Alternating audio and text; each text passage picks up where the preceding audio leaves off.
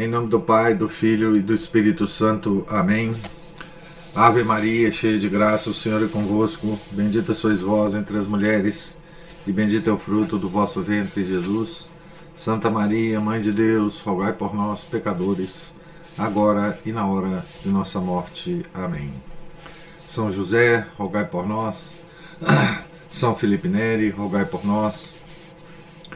Nossa Senhora de Fátima, rogai por nós. Em nome do Pai, do Filho e do Espírito Santo. Amém. Bom dia a todos. Nós estamos aqui na página 135 da biografia de São Pedro Apóstolo, escrita por William Thomas Walsh. Estamos aqui no primeiro parágrafo da, da página. da casa de Pedro, no começo do inverno, enviou os doze na sua primeira viagem missionária sem ele. Primeiro, deu-lhes cuidadosas instruções de como procederem, instruções que são seguidas até hoje por monges e missionários. Depois despachou-os dois a dois com sua bênção e eles se dirigiram para o mundo hostil. No dizer dele, ah, abre aspas, como cordeiros no meio de lobos, fecha aspas. Simão Pedro talvez tenha ido ou com seu irmão André, ou com seu melhor amigo, João. Seguindo as ordens do Senhor, partiram de pés descalços, possivelmente usando sandálias mas não sapatos, levando somente a roupa do corpo, sem cajado, para afugentar cães perdidos ou animais selvagens, e sem dinheiro em seus, e sem dinheiro em seus cintos, nem mesmo um denário de cobre. Evitaram as cidades da Samaria e os lugares pagãos, tais como Tiberíades, indo antes ao encontro, abre aspas, das ovelhas perdidas da casa de Israel. Fecha aspas. Pois era propósito do Senhor revelar-se a seu próprio povo. Quando chegavam a uma aldeia da Judéia ou da Galileia, viviam de qualquer esmola que lhes era dado, pois, como ele dissera, abre aspas, o operário é digno de seu alimento. Fecha aspas ao penetrarem em algum lugar, deveriam perguntar onde poderiam encontrar algum hebreu piedoso que amasse a Deus e honrasse os profetas. E dirigindo-se para sua casa, o saudariam, invocando a paz de Cristo para ele e dizendo: Está próximo o reino dos céus.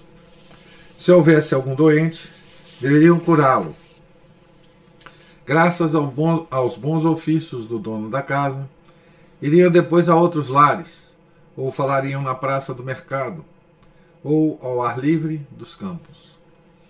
Frequentemente curariam doenças e expulsariam demônios.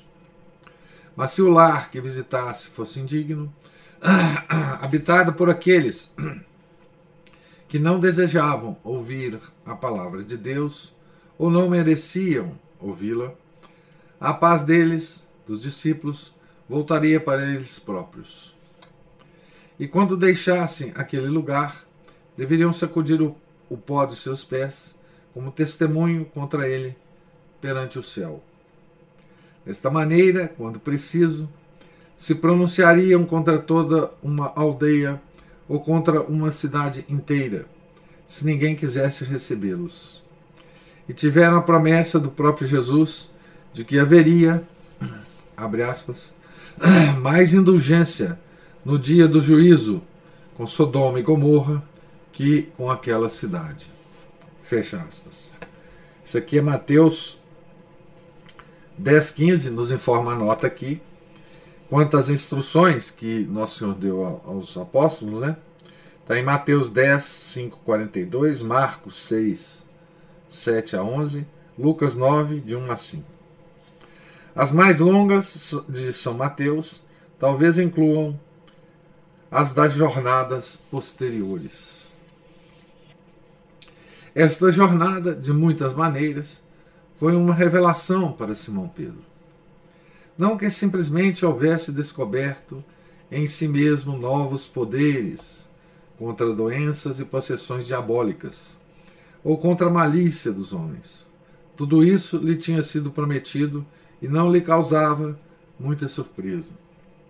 Mas aprendeu algo mais a respeito da natureza do ensinamento do Senhor.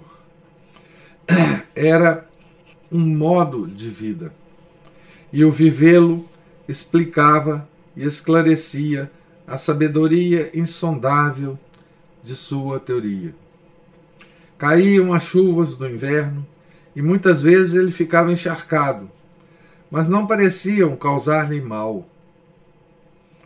Em certos dias sentia-se faminto, mas não por muito tempo. Alguém sempre lhe dava pão ou vinho, quando realmente necessitava tinha menos bens do mundo e, e parafernalhas do que jamais tivera antes, mas nunca em toda a sua vida se sentira tão feliz e contente. Não possuía casa, nem barco, nem roupas além da necessária. Nem dinheiro para trocar, nem nada a não ser seu próprio corpo e alma, e os pobres farrapos enlameados que levava sobre si. Contudo, de nada necessitava. Vivia absolutamente sem cuidados. E o melhor de tudo, havia algo de tranquilo que ele calava constantemente na alma. Era a alegria que invadia sua pessoa e satisfazia de maneira indizível todo o seu ser quando os amáveis olhos de Jesus descansavam sobre ele. Agora, afinal, Pedro sabia o que queria significar o Senhor quando lhes dissera que fossem como as, as fossem como as aves do céu e, lírio, e os lírios do, do campo. Agora começava a entender o sermão da montanha era com impaciência que esperava a ocasião de regressar a Cafarnaum para relatar tudo aquilo ao Senhor Jesus. E o mesmo sentiram os outros onze. Era de novo a primavera, e as montanhas da Galileia ornavam-se de cores festivas, como se partilhassem da alegria dos apóstolos. Mas logo nas próprias pegadas do júbilo, como sempre, chegou a tristeza que tudo rouba, pois souberam da notícia que João Batista fora assassinado na prisão. Herodes mandara decapitá-lo para satisfazer um capricho de sua amante Herodíades. E a cabeça ainda sangrante do precursor lhe fora apresentada numa bandeja de ouro. De um, numa bandeja de ouro. Este acontecimento marcou o começo de uma nova e mais urgente fase na tragédia, humanamente falando, que o Messias e seus, os seus amigos estavam representando. Então aqui ele usa de novo a, a metáfora do do teatro, né? Da representação teatral. Né? Ele ficou profundamente emocionado, pois João era seu primo e dera a sua vida por ele. Os apóstolos também devem ter ficado bastante deprimidos, já que sabiam porque João havia sido detido e quão bem sua morte se amoldava ao conteúdo que ultimamente notavam nos sermãos messiânicos. Nem tampouco deixavam de notar a conexão existente no procedimento do tirano quando buscava conforto nos braços de sua amante ou nas danças da filha desta, Salomé, entre os jardins de Maqueiro ou da Samaria. O medo lhe revelou aquilo que o amor havia dito aos discípulos. E ele, que não podia se render à fé, ficou tão obcecado pela superstição que começou a imaginar que Jesus era João Batista ressuscitado. E certa vez lhe mandou um convite para que ele fosse visitá-lo, sem dúvida para satisfazer sua curiosidade e entreter-se, talvez, com alguns milagres. Jesus, enquanto isso, ao ouvir as tristes notícias, disse: retiremo-nos para um lugar solitário a fim de descansar um pouco. Fecha aspas. Então, entrando num barco, provavelmente o de Simão Pedro, ele e os apóstolos escaparam das multidões de Cafarnaum, que cresciam cada vez mais, e tendo atravessado o mar da Galileia, aproximaram-se da costa oriental, num lugar raramente perturbado por vozes ou passos humanos. A cidade mais próxima era Betsaida Julias. Mas vejam só, ao abicarem a uma enseada, depararam-se com uma multidão de cerca de cinco mil pessoas, de olhos fitos no mar e gritando palavras de alegres boas-vindas. Estavam todos estreitamente aglomerados na, na areia da praia e enchiam completamente um largo e relvoso vale que formava uma espécie de anfiteatro natural entre a beira da água e as encostas verdejantes. Não se sabia como aquele povo imaginara ou ficara sabendo para onde seguia o Senhor. E viera a pé, abrindo caminho através dos campos e terrenos baldios, vindo de muitas cidades e aldeias do extremo norte do mar. Seu número não era tão inacreditável, considerando-se as multidões que haviam acompanhado Jesus na sua última jornada através da Galiléia. Mesmo mulheres tinham começado a aparecer entre aqueles que acompanhavam nas searas para ouvi-lo. Algumas delas, Maria de Magdala, Joana, mulher de Cusa, procurador de Herodes, e Susana, eram pessoas de recursos, contribuindo para a bolsa de moedas que Judas Iscariotes, como tesoureiro, carregava no seu cinto para alimentar os pobres. O que causava admiração era como podia tanta gente conseguir manter-se com tão pouco. Lembrava os filhos de Israel, cidade ambulante de mais de um milhão de pessoas vivendo 40 anos no deserto. E hoje, mais do que nunca, pois não havia aldeia próxima onde pudessem comprar alimento. É... Gente, eu não sei se vocês já pensaram nesse milagre do povo de Israel.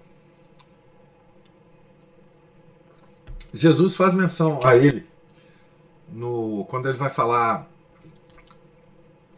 que ele é o, o alimento verdadeiro, né? naquele no capítulo 6 do Evangelho de São João, né? E ele vai falar assim: Eu não sou aquele alimento, aquele maná que caiu dos céus por 40 anos no deserto. Eu sou um outro tipo de alimento, né? Ele vai falar isso.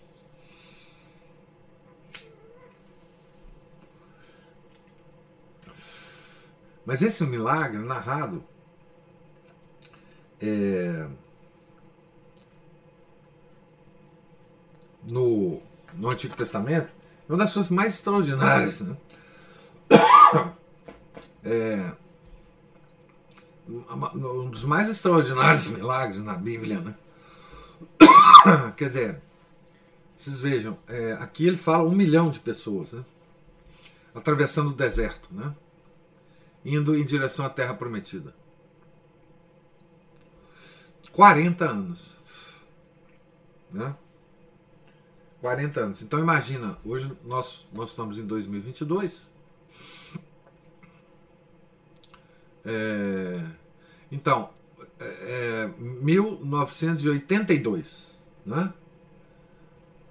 82, 22. Então, um milhão de pessoas teria saído em 1982 a caminhar por um deserto e seria alimentado todos os dias por alimentos que caíam do céu é? e caminhariam até 2022. Ah, isso é uma das coisas mais impressionantes, né? E ele vai falar aquilo milagre, né? Da multiplicação dos pães e dos peixes. Provavelmente é esse milagre que ele vai falar. É... E ele vai comparar esse milagre com o milagre do Velho Testamento, né? Certo? Uma coisa impressionante, né? E como hoje está muito, tá muito em moda é, a, a interpretação a, alegórica da Bíblia, né? Mas esse milagre é literal, né? É história do povo de Israel, né? Certo? Foram 40 anos, foram muita gente, quer dizer, um milhão, sei lá quantas pessoas, e foram alimentados todos os dias. Né? Isso não é metáfora, não é alegoria, né?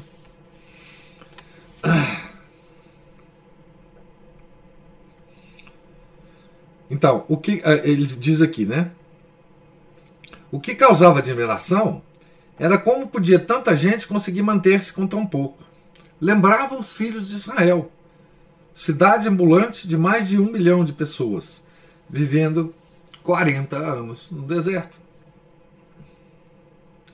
E hoje, mais do que nunca, pois não havia aldeia próxima que pudesse comprar alimento. Jesus poderia ainda ter escapado na barca de Simão Pedro.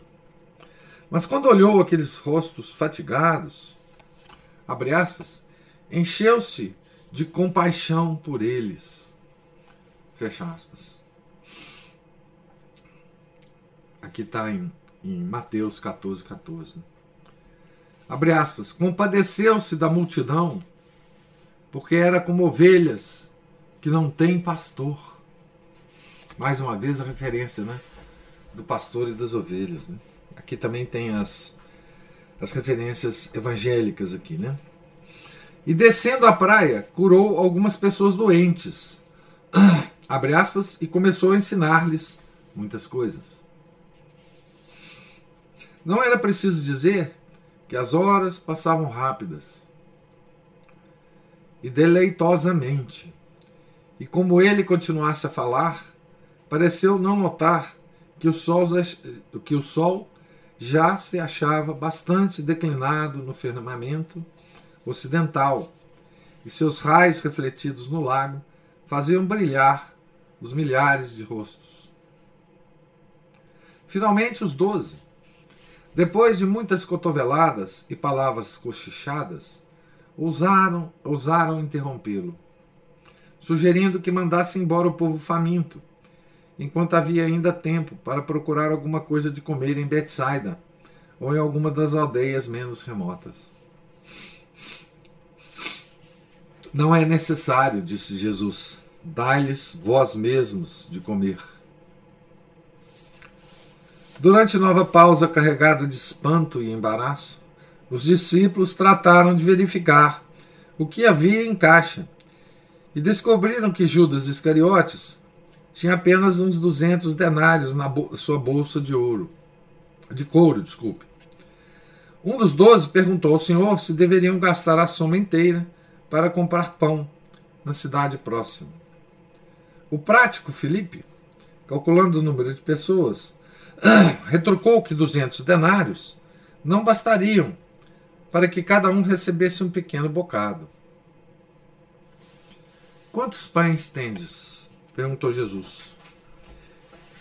Está aqui um menino, disse André, bem informado, como de costume, que tem cinco pães de cevada e dois peixes. Mas que é isso para tanta gente? Todos viam um problema. Um pão para cada mil pessoas não seria muito satisfatório. Mas Jesus parecia completamente alheio aos aspectos matemáticos ou econômicos da situação. Fazei as pessoas sentar-se, disse ele. Os doze saíram às pressas, como Arão e seus levitas no deserto, dividindo a multidão em grupos de cem ou de cinquenta. Sentados na relva, em ordenadas fileiras, fitavam ansiosamente o Senhor. Pedro viu tomar cada um dos cinco pães, erguê-los diante de si e abençoá-los, com a vista levantada para o céu. Depois partiu-os em pedaço, pedaços, que entregou aos apóstolos mais próximos.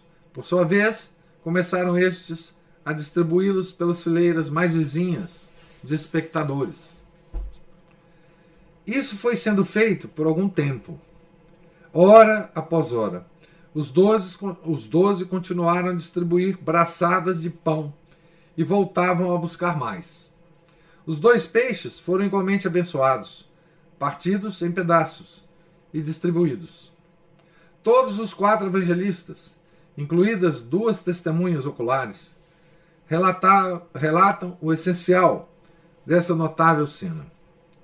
Todos concordam em que tinham bastante para satisfazer os cinco mil presentes, e que, quando o Senhor lhes ordenou que recolhessem as sobras, encheram-se doze cestos. Abre aspas, este é verdadeiramente o profeta que devia vir ao mundo. Fecha aspas. Esse grito passou de boca em boca quando o povo saciado começou a verificar as implicações do que tinha ocorrido. Agora estavam todos de pé, gesticulando e gritando a plenos pulmões, dando vivas ao Messias, o filho de Davi, o Cristo, o Santo, o Rei de Israel. Coroem, coroemo-lo, Rei, gritou uma voz. Coroemo-lo, Rei, gritaram centenas e milhares. E não prestando a mínima atenção às suas admoestações, começaram a aglomerar-se agitadamente em torno dele. Era clara neles a intenção de carregarem, carregarem-no nos ombros, porem-lhe alguma coroa improvisada na cabeça e transportarem-no em triunfo a Cafarnaum, talvez mesmo a Jerusalém. Dois dos apóstolos, podemos estar certos, mergulharam em cheio no espírito dessa explosão de entusiasmo. então, é, Simão Pedro e Judas devem ter visto realizadas as esperanças sobre, a, sobre as quais haviam apostado tudo o que tinham ou podiam esperar ter. Então, de novo, aqui tem uma comparação entre Pedro e Judas, Judas Iscariotes. Né? É, de novo, a, a ideia de coroação de Jesus como rei é, temporal, né? rei de Israel. É, é incrível, né? Porque Pedro já estava se acostumando né, com, a, com a ideia da verdadeira missão de Nosso Senhor. Né? Mas é, teve uma recaída aqui. Ele vai ter várias recaídas né? É, na sua concepção do Messias. Né? Então, de novo, ele cai e nessa, enfim, nessa ideia, né? Ambos queriam que Jesus fosse rei. Diferindo no grau de interesse de seu amor, uniam-se, naquele momento, no sentimento de que não se haviam enganado em aventurar sua sorte com ele, que permanecia em tão majestoso, majestoso silêncio olhando com tristeza os milhares de pessoas que o louvavam numa alegria histérica. Então, o Nosso Senhor estava estava ali observando é, as pessoas, né? As, as, as, impressões das pessoas sobre ele. Né? Judas viu-se sentado na tesouraria, no Monte Moriá, vestido de púrpura e fino linho, passando pelos dedos moedas, que não eram de prata, nem muito menos de cobre, mas do mais puro ouro. Simão Pedro, por sua vez, podia sentir no dedo algo semelhante a um anel, repleto de joias cintilantes. Ao presidir os anciãos de Sião, distribuindo sabedoria a todos os homens, e não pequena parcela de glória a si mesmo. Estas fantasias foram postas em fuga por uma ordem peremptória do próprio rei de Israel. Os pormenores não estão dados, mas ele, abre aspas, percebendo que queriam arrebatá-lo e fazê-lo rei, tornou a retirar-se sozinho para o monte. Como escapou de tão enorme multidão, quer a tenha enchido de respeitoso temor pelo tom autoritário de sua negativa, quer tenha passado invisível por ela, não se sabe. Jesus era mestre nesse negócio, né? De escapar de multidões é, de forma é, milagrosa, né? É, quer dizer, você imagina, ser cercado por, por uma multidão, né? Você simplesmente sair e, e ir para algum lugar não é uma coisa tão fácil assim, né? Mas ocorre que no Evangelho não tem nenhuma descrição, né? De como isso ocorreu, né? Retirou-se para um lugar elevado, ali perto, a fim de rezar. Antes, porém, de fazê-lo, ordenou aos doze que seguissem para a bordo de seu barco e cruzassem o mar. Obedeceram com relutância. Abrindo caminho por entre a multidão vociferante, subiram para, para bordo e se fizeram ao largo, em meio à crescente escuridão. Com Pedro no leme, ao leme, sem dúvida, e André, Tiago e João, e São das Velas, o forte barquinho, contendo todo o colégio apostólico, afrontava as águas profundas, entre nuvens de vermelho vivo e cor de ouro, em cima e embaixo. Sentir-se-iam mais satisfeitos se o Senhor tivesse seguido com eles e haviam se demorado perto da praia até o último instante, na esperança de que ele aparecesse depois de dispersada a multidão. Então, o colégio apostólico estava ali, todos os bispos do mundo estavam no barquinho. Né? Mas quando a escuridão espalhou as derradeiras vozes acima e abaixo da praia e não viram qualquer sinal dele. Obedientemente soltaram mais as velas e partiram. Por alguma razão, não se tinham mostrado tão impressionados pelo milagre em si quanto pelas demonstrações populares. Abre aspas, pois ainda não tinham compreendido o caso dos pães seus corações estavam insensíveis. Fecha aspas. Isso aqui é Marcos 6, versículo 62. Olha então, né? Pois ainda não tinham compreendido o caso dos pães. Os seus corações estavam insensíveis. Coração é vontade, né? Então, Veja que coisa, né? E veja que, que drama que é, que é o drama humano, né? É... O colégio apostólico, diante desse milagre extraordinário, prestou mais atenção na, na, na repercussão que aquilo teve na multidão do que propriamente o milagre em si. Tá certo? É o que diz o Marcos, né, o evangelista, que não estava presente. Marcos era discípulo de Pedro. Né? Essa estranha observação por parte do discípulo de Simão Pedro, a propósito, é uma das muitas que apoiam a integridade da narrativa evangélica, pois dificilmente teria ocorrido a um romancista ou a um impostor.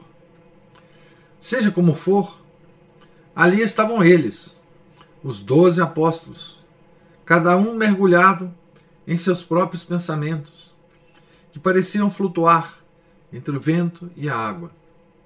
Depois de algum tempo, Simão Pedro virou de proa e navegou na direção de Cafarnaum. Então, imaginam lá os doze apóstolos, né?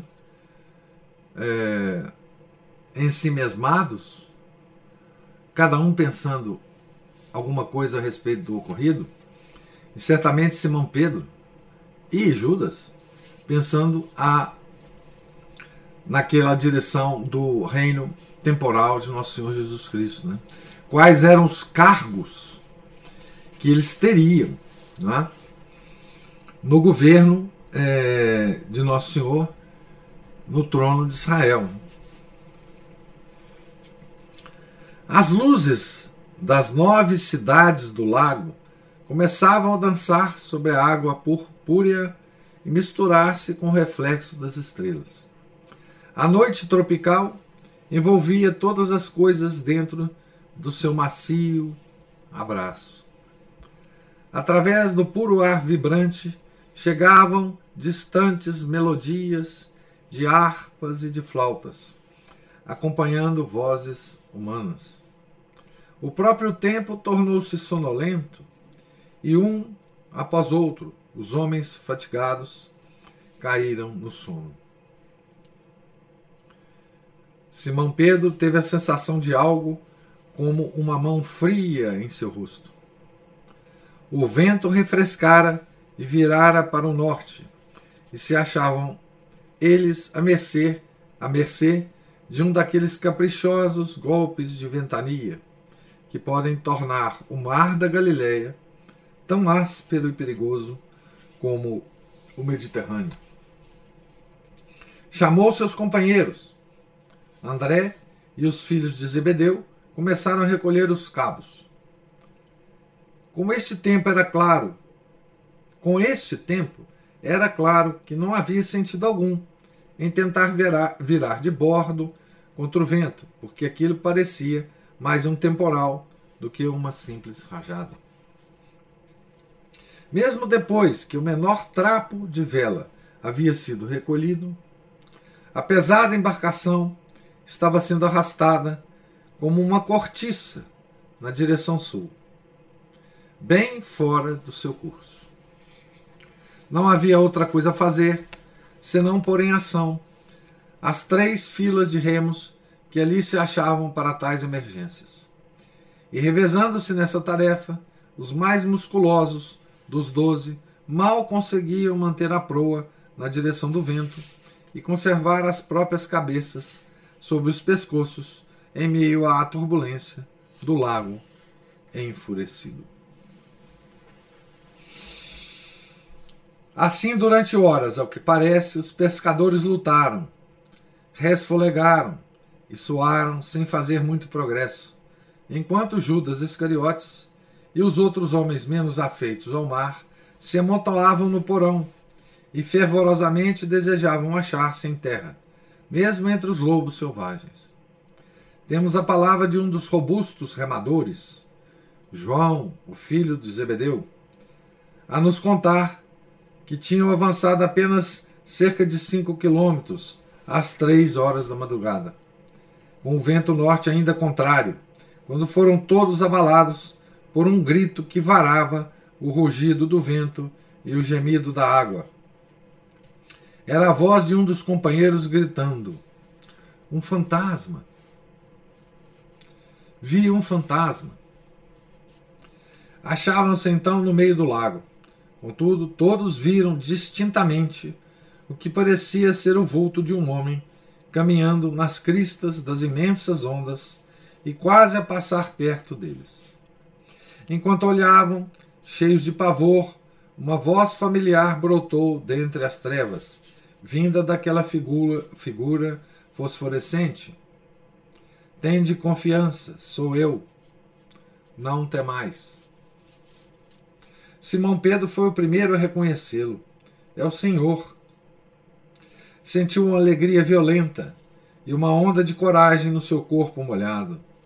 Senhor, se és tu, gritou ele, manda-me ir até onde estás, por sobre as águas. Vem, disse Jesus, estendendo as mãos. E descendo Pedro da barca, caminhava sobre a água para ir a Jesus. Continua a narrativa de Mateus, testemunha ocular. Vendo, porém, que o vento era forte, teve medo e começou a afundar. Gritou: Senhor, salva-me! No mesmo instante, Jesus estendeu-lhe a mão e segurou e lhe disse: Homem de pouca fé, por que duvidaste? Abre aspas, e depois que subiram para a barca, o vento cessou. Então aqueles que estavam na barca prostraram-se diante dele e disseram: Tu és verdadeiramente o Filho de Deus. Aqui tem uma nota que nos informa. Todos os evangelistas falam da tempestade e do aparecimento de Jesus sobre as águas. Mas somente São Mateus relata a aventura de Pedro. É, Mateus 14, versículos 28 a 32. A tempestade amainou. A estrela da manhã brilhava serenamente sobre o lago calmo. E ao romper da aurora, desembarcavam eles em Cafarnaum. Então, aqui nós terminamos o relato do capítulo 12, não é? é que é um relato é, principalmente de do milagre da da multiplicação dos pães, né? E da porque esse esse relato do, do de Jesus andando sobre as águas, que é um milagre também extraordinário, né? Não envolveu a multidão, né? Mas então aqui nós temos um um relato de Nosso Senhor em contato com uma multidão. Né? É, e eu fico imaginando, depois de tudo que ele fez para essa multidão, quantos deles se converteram? Né? Isso não, nós não temos informação. Né? Então, quantos da, daqueles né, que se converteram? Ou quantos daqueles estavam presentes no julgamento de Nosso Senhor e gritaram Barrabás, né? Tá certo? É, é de se pensar isso, né? Porque, por mais extraordinário que seja o milagre, né? E o é, a gente sabe que milagre não converte, né? Porque milagre, ele age num nível muito baixo é, da sensibilidade da alma, né? Ele não age na vontade diretamente, a maior parte das vezes. Né? Você vê o milagre e você vê isso como uma curiosidade, né? O homem moderno, ele ele está cada vez mais insensível a milagres, né? porque hoje não, eles não, é, nós não conseguimos, nós homens modernos, não conseguimos distinguir os milagres sobrenaturais dos milagres, entre aspas, da ciência, né? Hoje nós trocamos a fonte dos nossos milagres, né? Hoje nós recebemos milagres da ciência. Além do fato de estarmos cercados de magia. Sim, dos, dos, dos milagres, os falsos milagres do, do demônio, né? A própria ciência é um pouco isso hoje, né? Nós já vimos a origem da, da magia, como que a, a, ciência se originou na magia, né? A ciência hoje é uma espécie de, de véu, não é, que nos uh, que nos evita ver a essência da, das milagres, né? Então nós temos curandeiros, né? Em todos os lugares. E nós temos a ciência, né? A ciência. Que nos parece, parece ao homem moderno, milagrosa, né? E, então hoje nós seríamos muito mais insensíveis aos milagres, né? Nos, no, nossos olhos não não conseguem ver a, a essência dos milagres do nosso Senhor, né? E, nem de nenhum outro milagre, né? Então nós encaramos hoje milagre como uma espécie de de uma espécie de maravilhamento, mas como se fosse uma luz forte que, que nos chama atenção, mas depois se apaga. É, não significa não significa nada depois, né? porque depois nós estamos, estaremos esperando outro milagre, e depois outro, e depois outro. Né? Por mais que os milagres estejam acontecendo é, permanentemente né, na, na face da terra. Né? É, por exemplo, os milagres dos corpos incorruptos dos santos. Né? Enfim, que estão espalhados aí pelas terras que já foram terras da igreja, né? terras de, de muita fé, né? Mas se, se, quem vai à Europa pode visitar muitos corpos incorruptos de santos. Né? É, e mesmo assim, quem tenta denegrir a imagem desses santos incorruptos recorre à ciência para dizer, não, isso aí é uma técnica qualquer que se usa para manter o corpo assim. Né? Por mais que isso seja uma loucura, porque assim, se a gente fala para essas pessoas, mas qual que é essa técnica? Que técnica é essa? Né? É, que nós uh, não sabemos como é que faz isso, né? Faça isso aqui com o corpo e mantenha ele por, por mil anos incorrupto. É, ninguém saiba responder, mas todo mundo acha que é científico, né? Então nossa mente hoje está completamente é, tomada com isso, né? Mas mesmo os povos que viram Jesus fazer milagres, né? Mesmo os apóstolos, né? Vocês vejam a descrição do Walsh. Como é que os apóstolos. Ele usa Pedro e, e Judas, né? É, como é que eles encaravam aqui, a finalidade daqueles milagres, né? Ah, e aí nós vemos que a natureza humana realmente é,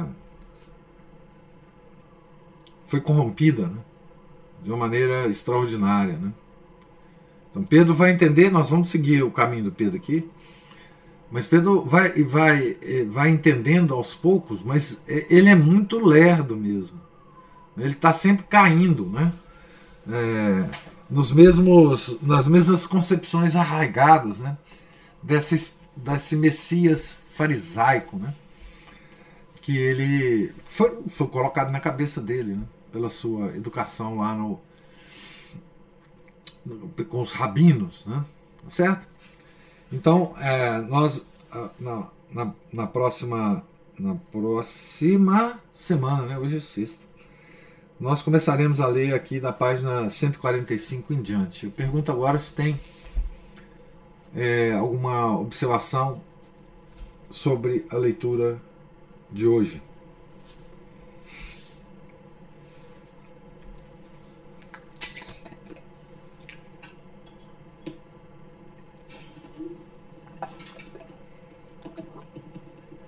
Segura. E aí, professor, tudo bem? Opa, Márcio. Opa, conseguiu, né?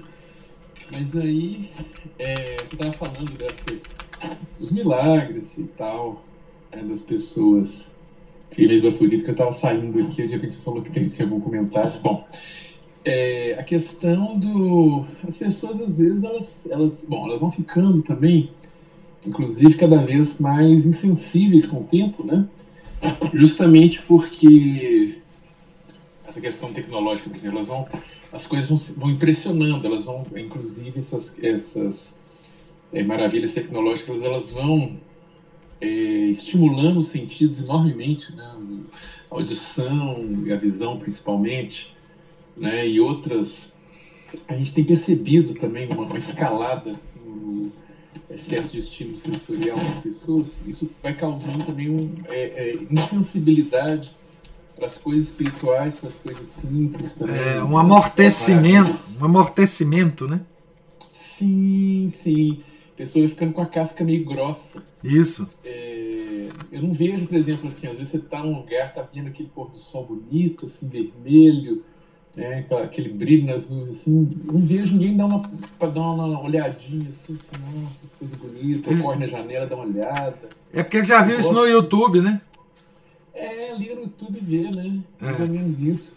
E, e essa própria é, sensibilidade também vai, vai gerando também sensibilidade com o próximo, insensibilidade às coisas espirituais e atrapalha, inclusive, até mesmo meditação, ah. o próprio parar para pensar diante do, de alguma coisa que, que, normalmente faria alguém parar para pensar, é, considerar, meditar, procurar discernir alguma coisa, né? Tanto é que as pessoas hoje elas querem tudo prontinho, mastigadinho, é uma regrinha pronta, é, né? Um, um, uma, uma direção pronta. Às vezes a pessoa quer, ah, será que eu uso amarelo ou azul?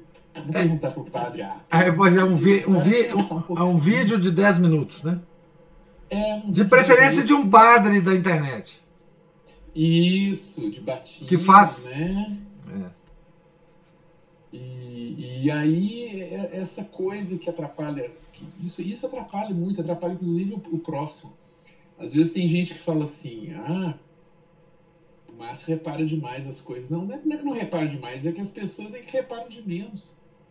Ah. Né? Elas, elas, não prestam atenção no próximo, eles não olham no, no rosto dele, não vê assim o, o, a expressão de olhos, a expressão de rosto, o tom de voz né? eles não, não, se comunicam um com o outro, né?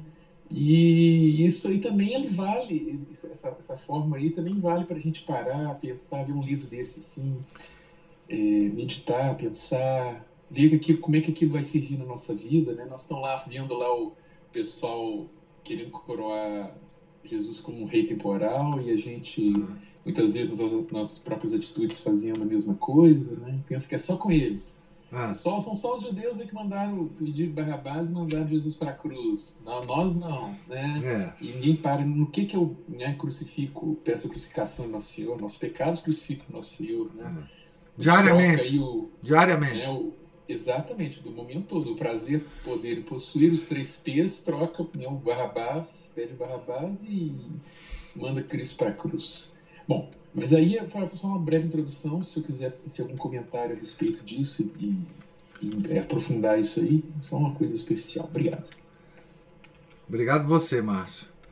Não, é verdade. Nós, nós estamos passando por uma dessensibilização do nosso ser, né? É, além de todas as, as os problemas que tem as redes sociais, né? É, talvez o principal seja isso, né? Nós estamos nos dessensibilizando, ou seja, nós estamos nos afastando da realidade. Né? A nossa realidade se transformou, né? É, ou seja, nós estamos ligados a um mundo virtual e des, estamos nos desligando paulatinamente do mundo real. Do mundo real, inclusive de nós mesmos. Né? É, nós estamos perdendo a habilidade da observação do mundo real, da realidade, e mais, de tirar as conclusões sobre essa realidade né, da nossa vida. Então, É, é, a gente pode ver isso muito é, em relação à, à, reação das pessoas a qualquer fato que ocorra, que ocorra no mundo, né? Então, é, nós estamos perdendo a habilidade de interpretar as coisas segundo o que a gente vê e passando a interpretá-las segundo certas pessoas nos falam para interpretar. Né? Então, nós, nós somos, é, eu como trabalhei com ciência, né, nós estamos cada vez mais é, julgando as coisas através de modelos que nós temos na nossa cabeça, modelos é, científicos, sociológicos, etc. E cada vez menos observando os fatos e julgando os fatos como, é, como fatos, evidências. Né? Então, nós acreditamos em certas coisas que os fatos negam. Mas nós não estamos preocupados com os fatos mais, porque nós fomos dessensibilizados. Né? Fatos da nossa vida. Eu não estou falando fatos assim do, do mundo, da guerra da Ucrânia, não estou dizendo isso. Né? Estou dizendo das nossas relações pessoais com o próximo, com, com, com tudo, né? com a nossa fé, com a nossa, com a nossa disciplina diária de, de oração. Né? Tudo isso passa a fazer parte de um mundo meio, meio imaginário. Né? É, é, nós estamos, infelizmente, né? É, e, e, com a pandemia isso, isso se tornou é, mais ainda é, grave essa coisa, né? Até a nossa religião se transformou em religião de internet, né? certo? Então, é, nós estamos. É aquele negócio, né? Qualquer dúvida que a gente tenha é, é, espiritual, a gente procura um padre de internet que às vezes falou sobre isso, né? E, e tem padres de internet, né? Muito famosos. E, e a gente, ao, invés de pegar um livro de, de mística católica, né? Ao invés de pegar um, um, um livro de orientação espiritual, ao invés de ler uma filoteia de São Francisco de Sales, nós vamos no YouTube procuramos um, um, padre que fale em 10 minutos né, o que a gente quer é, o que a gente quer saber. Né? Então isso tudo é uma, uma dessensibilização né? que, que é, é, interessante a gente abordar isso porque é, diante da leitura que a gente faz, né? porque a gente vê uma, uma similaridade é,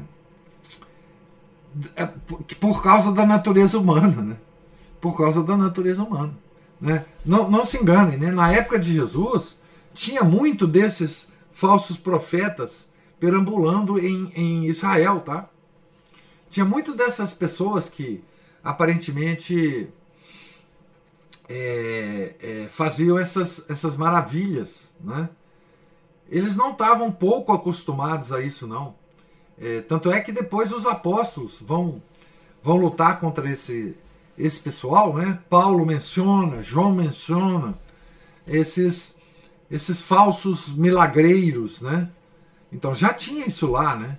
Essa, essa, essa, isso que a gente chama hoje de espiritismo, o que a gente chama hoje de cartomante, o que a gente chama hoje de, de é, essas coisas de tarô, desse jogo de, de. Enfim, tudo isso já existia lá. Não tinha o mesmo nome e talvez a técnica era um pouco diferente. Mas isso também tinha.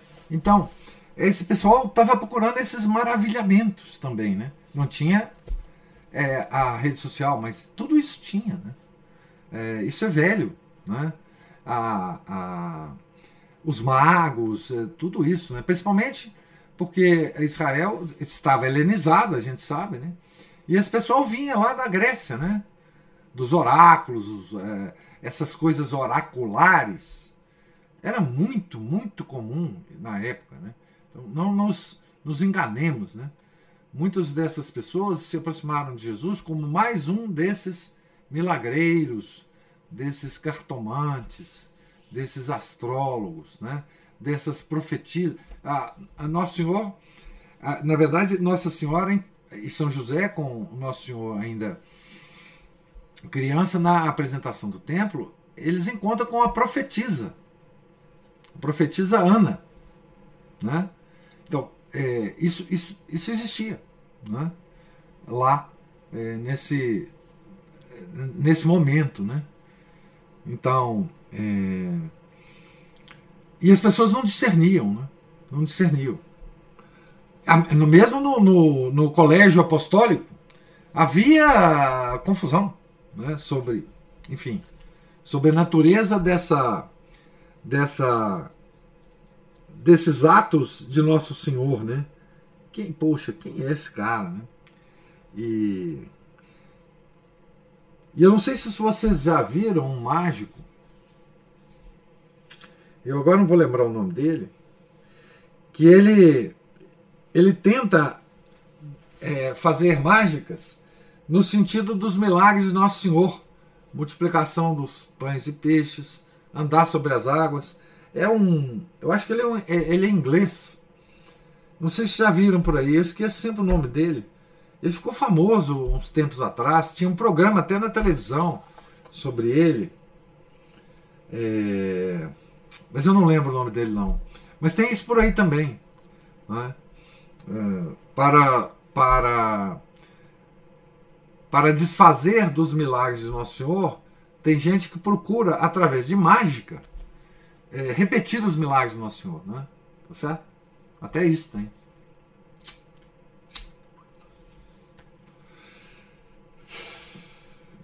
Então é isso. Mais alguma observação?